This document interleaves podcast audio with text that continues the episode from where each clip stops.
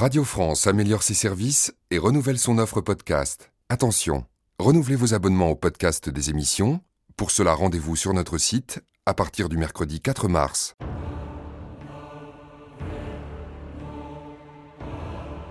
La majesté de son front illustre entre les rois apparaît ainsi que l'or auprès de l'argent, et son lustre éclaire l'obscurité de ce beau siècle ici. Du Bellay. «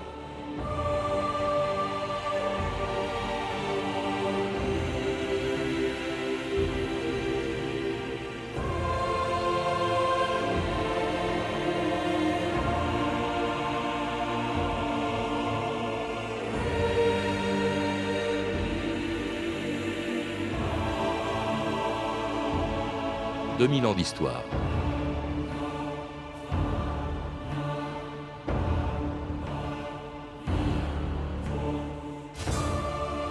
Célébré en son temps par Du Bellay, Ronsard, Montaigne et la Boétie, Henri II n'a régné que 12 ans, mais il a profondément marqué l'histoire de France, pour le meilleur en mettant fin à des années de guerre contre l'Espagne et l'Angleterre, mais aussi pour le pire en persécutant les protestants et provoquant ainsi le début des guerres de religion.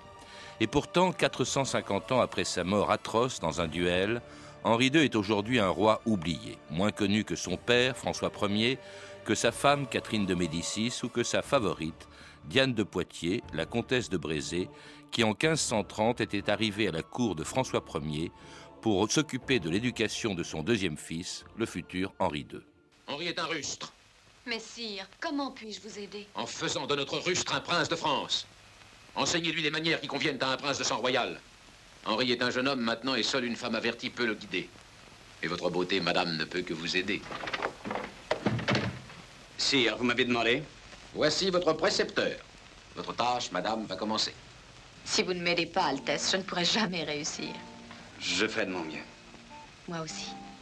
Votre main engage, Altesse. Ah, ce sera donc ma première leçon. Lorsqu'une dame vous tend la main, il faut vous incliner et la porter à vos lèvres en galant courtisan. Voulez-vous m'appeler Henri? Volontiers, Henri. Lorsque nous serons seuls. Et si vous voulez m'appeler Diane. Diane. Mais en public, Votre Altesse et la comtesse de Brézé.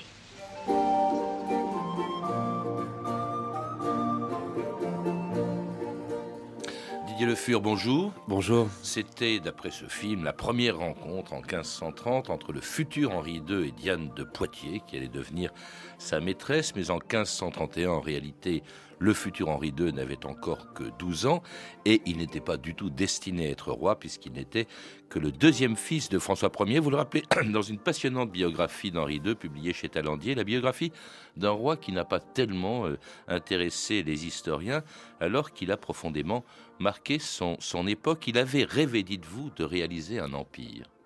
Oui, ce, rêve n'était pas un rêve personnel, c'était un rêve des rois de France au moins depuis le XIIIe siècle, qui s'est mis en marche à la fin du XVe à partir de Charles VIII, qui a été poursuivi par Louis XII et François Ier.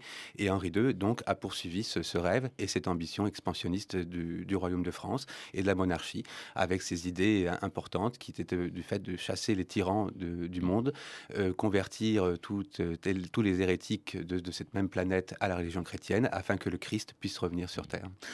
Expliquer ce désintérêt des, historiens d'aujourd'hui et même depuis un certain temps, alors que, on l'a entendu dans le petit texte qu'on a écouté au début, euh, il était célébré par euh, des écrivains et pas n'importe lesquels, les écrivains de la Pléiade. C'est un- une curiosité de l'histoire. En gros, euh, euh, Henri II a été extrêmement apprécié de son vivant, euh, même si une, une propagande... Pas en- par les protestants quand même. Exactement, c'est ce que j'allais dire. Si une, une propagande protestante s'est développée parallèlement à cela et a été assez efficace, mais elle a été efficace surtout après la mort de Henri II, euh, de son vivant. Donc, il a été en- entouré de toute une pléiade d'auteurs, comme on parlait tout à l'heure, de Du Bellay, de Ronsard, mais aussi de Jodel, qui ont célébré ses gloires, qui ont célébré aussi ses- les espoirs qu'on portait en lui.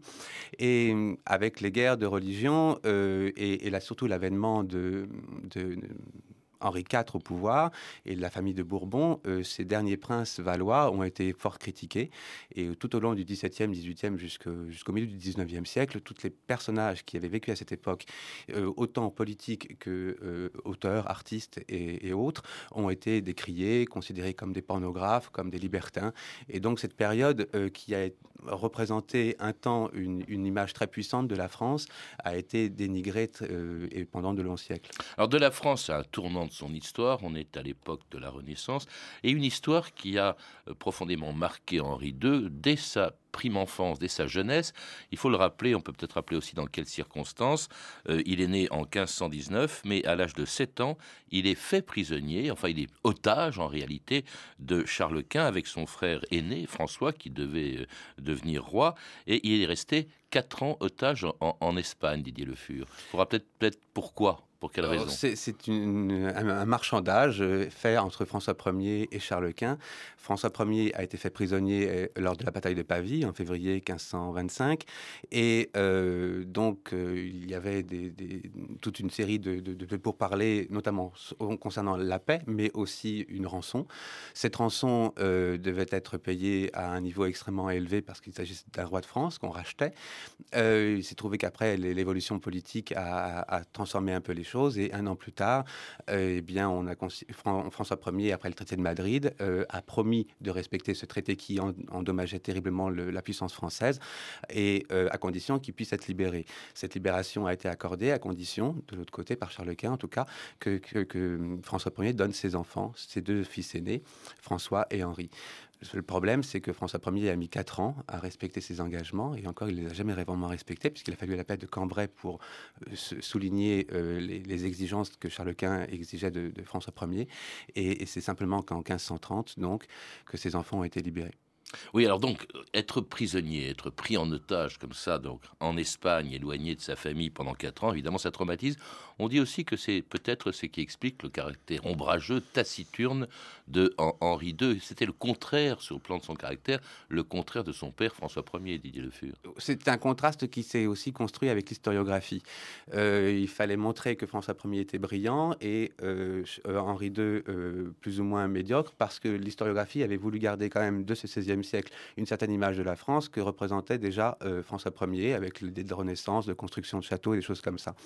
Or, euh, avec euh, Henri II, comme il était le, suiveur de la politique de François Ier, eh bien du coup, on, a, on lui a peu attribué, ce qui est complètement fou dans les réalités, mais l'histoire, en tout cas, lui a attribué peu de choses.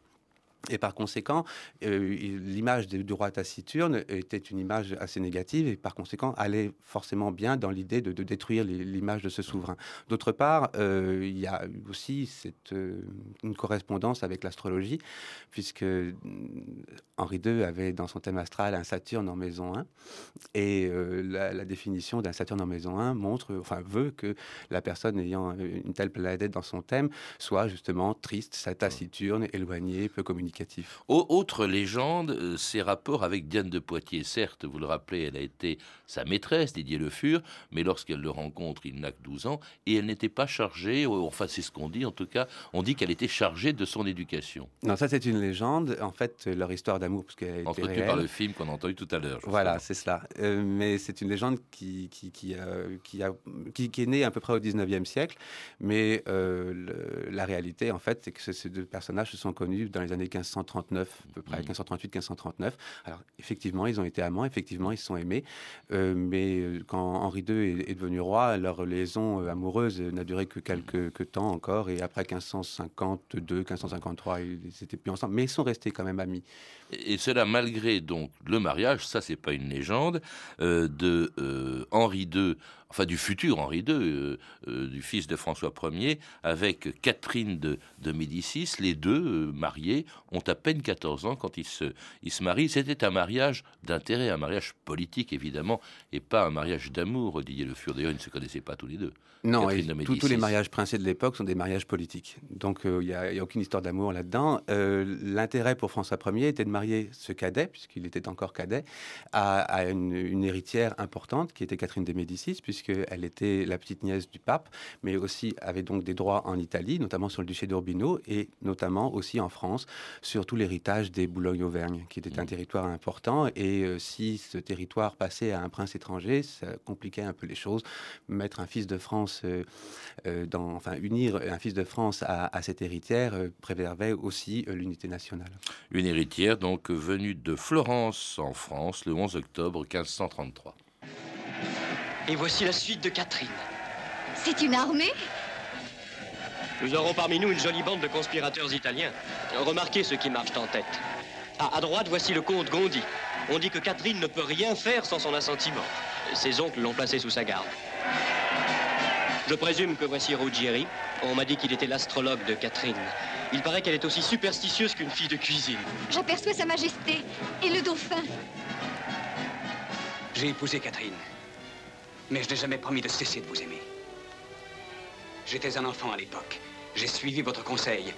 Aujourd'hui, vous nous refuseriez le seul bonheur qui nous reste. Croyez-vous que je vous laisserai faire? Croyez-vous que je suis encore votre élève docile? Vous devriez le savoir, Diane. Vous avez fait de moi un prince. Les princes ne s'inclinent pas, ils commandent.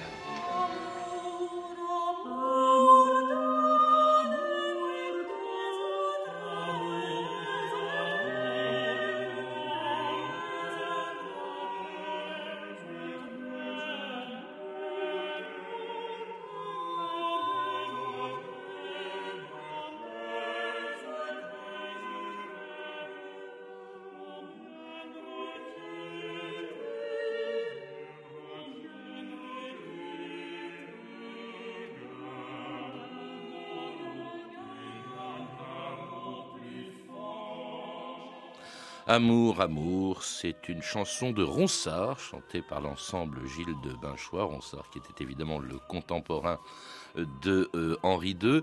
L'amour, évidemment, ça, en revanche, si Diane de Poitiers n'a pas été le précepteur de Henri II, elle a été sa maîtresse, euh, peu de temps après d'ailleurs le mariage d'Henri II et de Catherine de Médicis. Quatre ans à peu près. Et, euh, et, je vous l'ai dit tout à l'heure, cette histoire a duré en gros 12 ans une histoire d'amour réelle, importante. Euh, on en a beaucoup écrit après. On a, aussi les protestants ont utilisé cette relation aussi pour pour décrier euh, Henri II euh, par la suite, le traité de pêcheur de, de Paillard, et donc du coup de justifier aussi les critiques contre lui.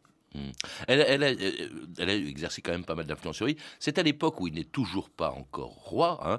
Il ne le sera qu'en 1530, enfin roi, euh, dauphin, héritier de la couronne, puisqu'il ne le sera que lorsque son frère aîné François euh, mourra en, en 1536. Entre-temps, c'est un prince qui doit donc succéder à son père, François Ier, à la mort de celui-ci, et un prince qui se, qui se bat, qui participe à la guerre que mène son père depuis longtemps contre Charles Quint. Il faut rappeler le contexte quand même, parce que le règne d'Henri Comme celui de François Ier, sera marqué par des guerres interminables et un principal adversaire qui est Charles Quint à la tête d'un empire dangereux pour la France, Didier Le Fur, parce que il se trouve aussi bien en Espagne qu'en euh, en Autriche, aux Pays-Bas. Oui, c'est un cercle de fer comme ça qui a entouré la France à partir des années 1520 et qui va se libérer simplement en 1559, mais pendant donc de près de 40 ans, la France va être prisonnière, en tout cas de, de, cette puissance impériale, mais va aussi constamment euh, euh, parvenir à, conserver ses frontières et aussi ses ambitions, et notamment ses ambitions expansionnistes en Italie.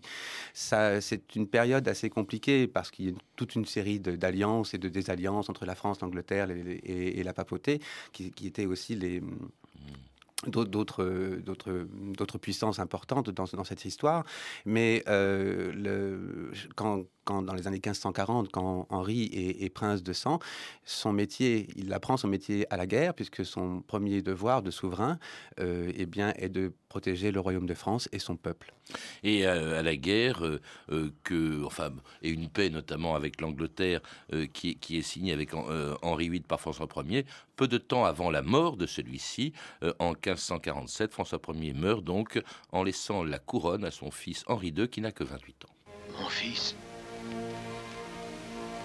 demain matin, vous serez roi de France. Je vous laisse en héritage une terre où règne la paix. Tirez profit de mes erreurs.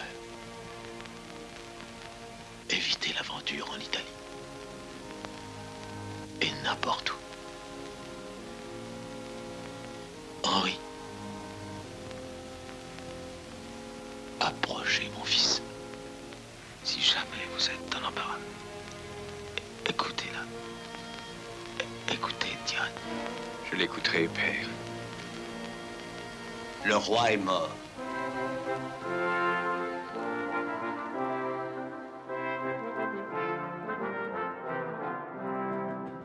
Et c'était la mort de François Ier auquel succède donc euh, son fils, devenu Henri II, sous l'influence de Diane de Poitiers. Est-ce qu'elle a joué un grand rôle dans sa politique pendant les 12 ans euh, qu'il est resté roi de France, Didier Le Fur? Non. Euh, c'est encore une, légende créée à partir de, du XVIIe siècle. En fait, c'était une femme. Une femme n'a pas le droit à une place au Conseil. Et, par, et donc, son influence était déjà réduite. Alors certes, il y a eu beaucoup de, textes, et notamment des textes d'ambassadeurs de l'époque qui étaient tout étonné de rencontrer euh, ce nouveau roi et d'apprendre aussi que ce roi avait une maîtresse. Et visiblement, leur histoire était, bien cachée pendant une dizaine d'années. Et, euh, et, donc, du coup, cette relation, cette maîtresse qui vit proche de, son, amant, euh, a, et, les rencontres qu'ils ont eues quotidiennement, euh, a, un peu développé l'imagination. D'autre part, il y avait toutes ces personnes qui étaient importantes sous le règne de François Ier et qui, dès l'avènement de Henri II, ont, sont passées à une place secondaire. Et donc, du coup, il y avait toute une série de, ressentiments comme ça. Et les légendes et les critiques se sont développées aussi contre ce personnage qui était Diane de Poitiers. Mais son influence politique est beaucoup plus restreinte qu'on qu'on veut bien l'imaginer. Henri II qui poursuit en fait la politique de son père et notamment qui reprend euh, la guerre contre, contre Charles Quint euh, et, et, les alliances de son père, des alliances extraordinaires d'ailleurs, quand on sait que Henri II va se va persécuter les protestants, il s'allie avec les princes protestants d'Allemagne contre Charles Quint. Il, va, il était même, il était même l'allié, comme l'était son père, des Turcs, hein, qui étaient donc mhm. musulmans. C'est assez étonnant. Cette guerre reprend. Elle nécessite aussi des moyens financiers importants, d'où une politique qui aurait pu rendre Henri II très impopulaire, une politique d'augmentation des impôts, de remaniement des impôts, euh, un impôt d'ailleurs comme la gabelle, qui va provoquer une révolte brutalement réprimée par Henri II à Bordeaux, ce qu'on appelle la révolte des Pitots, euh, Didier Le Fur. Oui, c'est-à-dire que pour faire la guerre, donc il faut de l'argent. Cet argent, eh bien, il faut le trouver quelque part. Il y a certes les impôts réguliers, mais ils sont insuffisants. Donc régulièrement, le pouvoir royal demandait des, euh, crédits supplémentaires. Donc certaines villes qui étaient exonérées, notamment comme Paris, qui étaient exonérées de la taille, eh bien, prêtaient officiellement, en tout cas régulièrement de l'argent. Ces sommes étaient euh, régulièrement demandées puisque c'est un règne où la guerre est, continuelle ou presque. Et euh, très très vite, euh, une, tension euh, va, naître dans, certaines régions, dans certaines villes. pour cette histoire de la Gabelle et de ces crises de la Gabelle à Bordeaux, c'est une histoire déjà ancienne puisque François Ier... 1548. Voilà, François Ier avait déjà tenté la chose dans les années 1540 et avait finalement stoppé ses, ambitions de, rendre cette Gabelle plus générale à cause des problèmes que cela avait causé.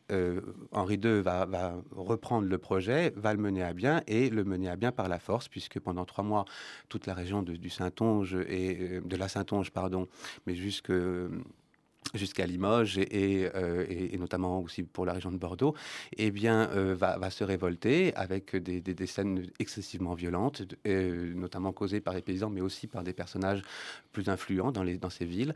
Et au bout de trois mois, donc, sous l'autorité de, de, Montmorency, eh bien, cette crise... Le connétable, hein, le chef des armées. C'est ça. Alors, une, justement, et pendant ce temps-là aussi, tout ça pour faire une guerre, une guerre très confuse dans le détail de laquelle nous n'avons pas le temps d'entrer, mais que vous développez dans votre livre, Didier Le Fur, euh, une guerre qui se déroule en Italie, qui se déroule en, Allemagne, qui se déroule aussi en, France, en France avec la, la reprise de Boulogne, de Calais. Euh, c'est-à-dire que avec, euh, avec Henri II, au fond, les dernières séquelles de la guerre de Cent Ans disparaissent. La présence anglaise en France va disparaître. Avec la prise de Calais en 58, effectivement, ça fait 210 ans de, de, de, de présence anglaise dans le royaume de France qui s'achève. Et ça, c'est une victoire qui n'a l'air de rien, parce que finalement, euh, Calais est une, ville assez, avec son territoire assez étroit. Donc, dans l'idée de conquête, c'est pas très très puissant, mais symboliquement, c'est énorme. Et puis alors, euh, une guerre qui va se terminer euh, en avril 1559 par un traité conclu avec l'Angleterre et l'Espagne de Philippe II, le successeur de, Charles Quint, et avec un, bilan plutôt mitigé. vous le rappelez, Didier Le Fur, la France France renonce à toutes ses ambitions en, Italie. Euh, elle perd également ses possessions italiennes, en tout cas italiennes à l'époque, c'est-à-dire le Piémont, la Savoie, la Corse, hein, mhm. qui, qui, repart, qui, qui, qui quitte la France, si dire. en revanche, il y a des conquêtes qui sont importantes, notamment ce qu'on appelait les évêchés de Toul, Metz et Verdun. Oui, en fait, euh, cette, cette, paix a été extrêmement critiquée. Euh, essentiellement, oui. Voilà, la paix du Cateau-Cambrésis a été extrêmement euh, critiquée puisque, en gros, euh, Henri II rompait avec le rêve entrepris depuis Charles VIII sur la conquête de Milan ou du royaume de Naples. Euh, il rompait aussi avec les engagements de son père, qui était de, conserver la Savoie et le Piémont dans un échange hypothétique euh, avec enfin, une, sorte d'association avec Charles Quint pour récupérer le, Milanais. Euh, cette rupture a engendré aussi une quantité de mécontentement, notamment parmi les, mmh. personnages importants du royaume de France et notamment des, maréchaux, qui eux voyaient à travers cela une perte de revenus significative. Mais n'empêche que cette paix a été salutaire aussi, puisqu'elle a stoppé une crise économique qui était sous-jacente et a rassuré aussi ce peuple qui, depuis tant d'années, euh, mmh. subissait ces, ces, guerres. Et elle permettait quand même aussi à Henri II de se consacrer à l'autre grande affaire de son règne, la lutte contre les protestants, encouragée d'ailleurs par Catherine de Médicis. J'étais à Londres, en Allemagne. Tout recule autour de nous. Les grands États chrétiens sentent partout la menace du changement. Guise a doublé son armée. Les gens meurent de faim, mais personne ne se rend, personne ne se convertit. Sire, j'ai de mauvaises nouvelles, hélas, à vous donner. Et c'est pourquoi j'ai désiré que nous fussions réunis tous les cinq. Vous, moi et nos trois fils. Sire, les protestants s'organisent. Il n'en faut pas douter. Et il y a d'urgentes mesures à prendre.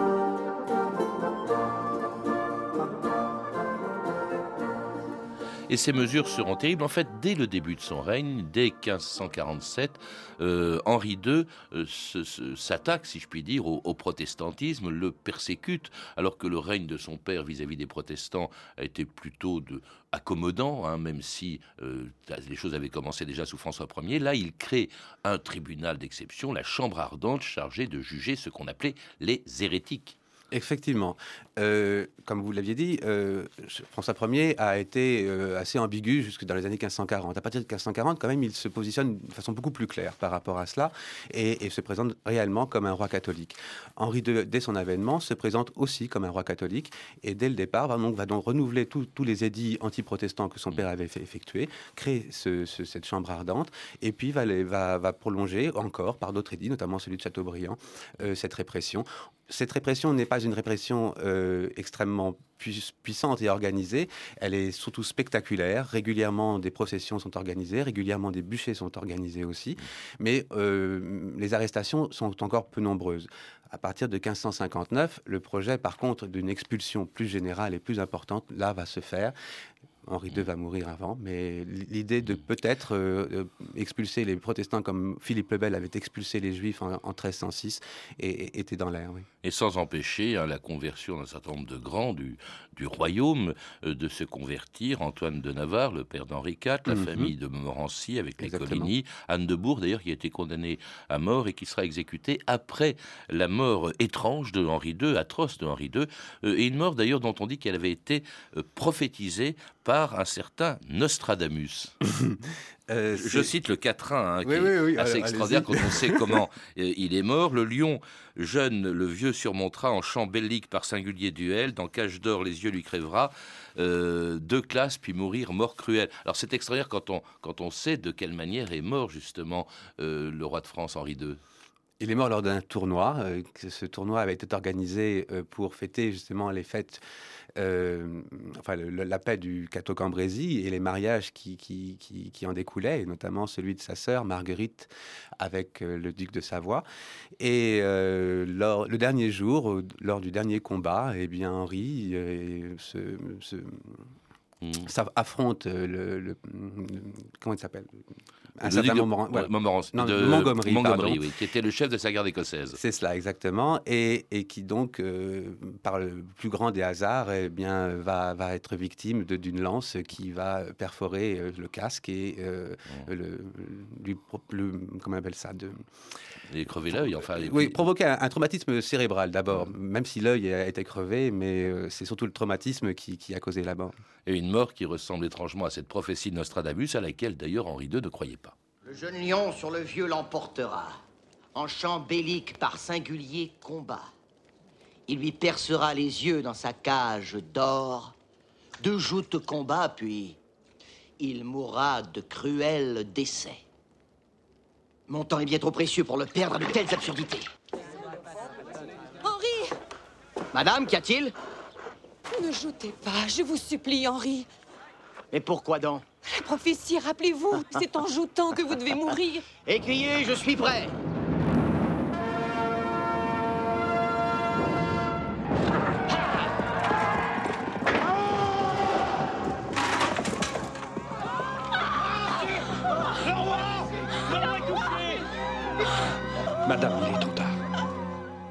Et c'était donc le 30 juin 1559 la mort de Henri II, euh, rue Saint-Antoine. C'était dans une joute justement organisée pour célébrer, vous le disiez, la paix de Cateau-Cambrésis et le mariage euh, de, la, fille de, Henri II. Et, il est mort, il n'est pas mort tout de suite, il est mort euh, dix jours plus tard. Il est mort le 10 juillet, alors qu'il a été blessé le 30 juin, dans des circonstances atroces et malgré les soins d'un médecin bien connu, puisqu'il s'appelait Ambroise Paré. Oui, Ambroise Paré est, venu deux, trois jours plus tard avec euh, André Vézal aussi, qui était le médecin de, Philippe II, et c'était les deux plus grands médecins de l'époque. Le seul problème, c'est que c'était un roi de France qu'on soignait. Donc ce roi de France, eh bien, on, essayait toujours de, limiter au maximum ses souffrances. Les plaies ont été mal soignées, ou pas soignées du tout.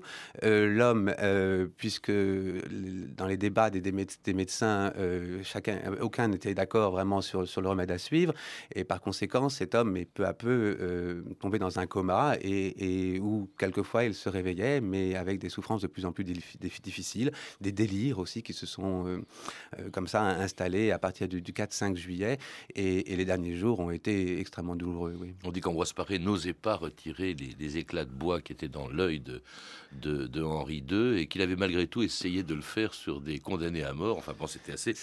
C'était une trépanation en fait. Ils avaient, Oui. ils avaient tenté la chose pour voir si on pouvait le faire aussi pour le roi. Donc ils avaient pris un condamné à mort pour voir un peu comment on pouvait le faire.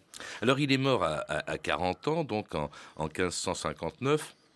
Laissant en réalité le pouvoir en fait à sa femme, à Catherine de Médicis, puisque son fils François II, hein, qui Mhm. prend ce nom à ce moment-là, euh, n'avait que 15 ans euh, à cette époque, à cette époque-là. Et c'est le début d'une période euh, assez sombre euh, dans laquelle vont se succéder ses trois fils, hein, euh, qui est François II, il y aura Charles IX, il y aura Henri III, et une période de guerre de religion. Est-ce qu'il n'est pas à l'origine des guerres de religion d'une certaine manière?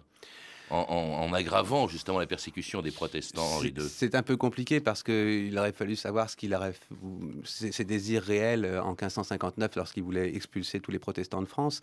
Euh, il est évident que, que ce- cette, ces guerres, ou cette, la- cette notion de, de tuer euh, en masse euh, les protestants était déjà dans l'air et dès 1545, euh, avec les massacres de Mérindol et Cabrières, François Ier s'était permis déjà la, la chose.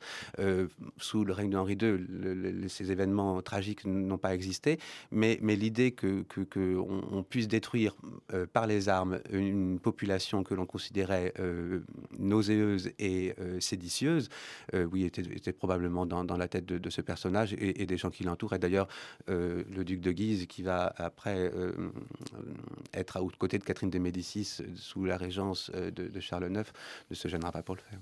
Merci Didier Le Fur de nous avoir rappelé donc l'histoire de ce roi un petit peu oublié et que l'on retrouve dans votre biographie publiée chez Talandier, Henri II, donc, euh, qui vient de sortir chez Talandier. Vous avez pu entendre des extraits des films suivants Diane de Poitiers de David Miller avec Lana Turner dans le rôle titre et Roger Moore dans celui d'Henri II. Un film qui a pris pas mal de liberté avec la réalité. Si Paris nous était compté de Sacha Guitry, édité par René Château Vidéo, et Nostradamus de Roger Christian. Vous pouvez retrouver toutes ces références par téléphone au 32 30, 34 centimes la minute, ou sur le site franceinter.com. C'était 2000 ans d'histoire.